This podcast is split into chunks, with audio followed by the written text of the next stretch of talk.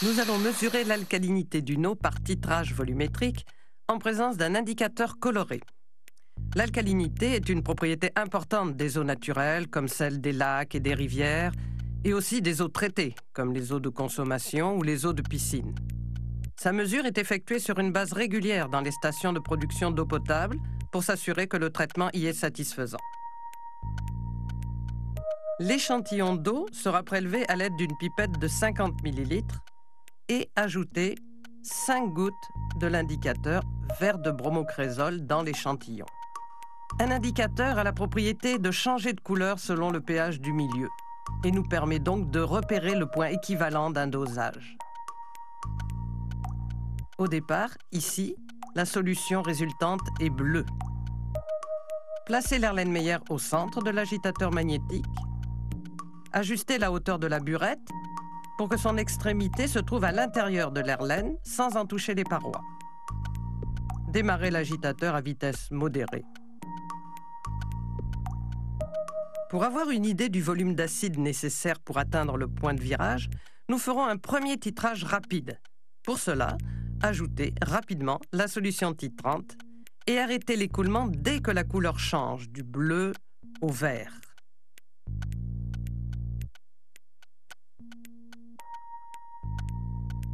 Notez le volume approximatif ainsi déterminé, dans ce cas autour de 4 ml.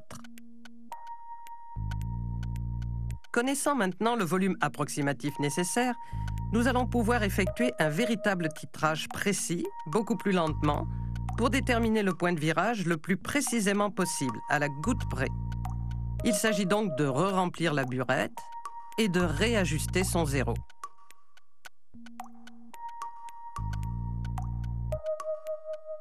Puis, il faut prélever une deuxième portion de 50 ml d'échantillon, y ajouter l'indicateur coloré le barreau aimanté et déposer le tout sur l'agitateur magnétique. Sachant qu'il faut approximativement 4 ml de solution titrante, on peut verser rapidement environ 3 ml de HCl, puis continuer l'addition lentement, goutte à goutte, de façon à repérer le virage à la goutte près. Observez le changement de couleur. La couleur finale recherchée est verte, ce qui indique que la réaction est terminée. Notez alors le volume précis de HCl. Le volume d'acide ainsi déterminé varie en fonction du type d'eau étudiée et il est proportionnel à son alcalinité.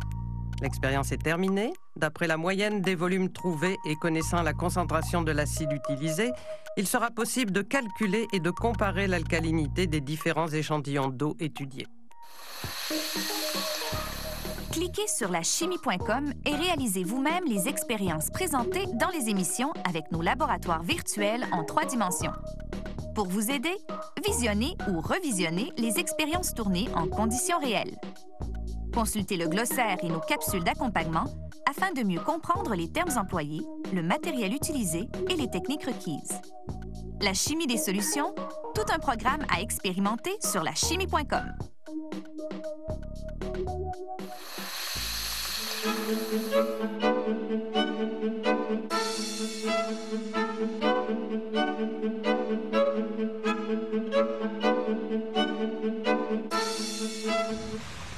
Je suis toujours avec André Had. Il est l'auteur d'un ouvrage intitulé Nos lacs, les connaître pour mieux les protéger, paru aux éditions Fides. Monsieur Had, les lacs se comportent comme des organismes vivants. Ils naissent, ils vieillissent et ils meurent. Pouvez-vous m'expliquer ce processus-là? Les lacs vont naître par divers processus. Le processus les plus répandus au Québec, notamment, c'est le retrait des glaciers qui a donné naissance aux très nombreux lacs, notamment dans la région des Laurentides.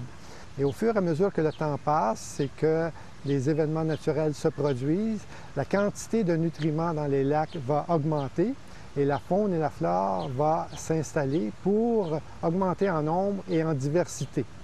Dans un cercle vicieux, plus il va y avoir d'espèces, plus il va y avoir euh, de nutriments qui vont alimenter ces espèces-là. Et à un moment donné, le lac va en quelque sorte étouffer par une, une surabondance des espèces qui sont présentes. Et ce sera la mort du lac qui va correspondre également par le comblement de sa cuvette, la disparition de cette cuvette-là pour être remplacée par une prairie. Le devenir des lacs, j'imagine, varient selon leur origine géologique. Pouvez-vous me donner euh, les grandes caractéristiques physico-chimiques des lacs selon leur origine? Alors, si on prend le cas, par exemple, d'un lac qui se situe dans la région du bouclier canadien, il repose sur un lit rocheux solide qui est le granit, qui est très peu soluble, et donc l'eau de ce lac-là va présenter une faible minéralisation. Par contre, si on songe à un lac qui se trouve dans la vallée du Saint-Laurent, où on a un lit constitué de roches calcaires, on aura une solubilisation plus grande des espèces minérales et donc les calcaires notamment qui seront en plus grand nombre et cela va entraîner une variété plus grande a priori d'espèces présentes dans ce milieu-là par rapport à l'autre. De la même façon, si un lac naît de, des méandres d'un cours d'eau, on va avoir des caractéristiques également qui vont être bien différentes d'un lac de montagne, par exemple. Un peu plus tôt dans l'émission, on a parlé du pouvoir tampon. Pouvez-vous me dire, dans le cas d'un lac, en quoi le pouvoir tampon est utile au lac? Il est utile et surtout dans les régions du bouclier canadien où euh, les lacs sont très menacés par les précipitations acides. Alors, ces lacs sont fragiles parce que leur pouvoir tampon est faible alors que dans la plaine du Saint-Laurent et dans la région des Appalaches, où on a un contenu calcaire plus important, on va observer un pouvoir tampon plus grand et que ces lacs-là, d'une façon générale, vont mieux résister aux précipitations acides qui nous assaillent dans nos régions. Alors le pouvoir tampon, comme vous savez, principalement constitué des bicarbonates, c'est ce qui explique cette différence. Merci pour cette présentation des lacs. On passe maintenant à la deuxième partie de notre reportage.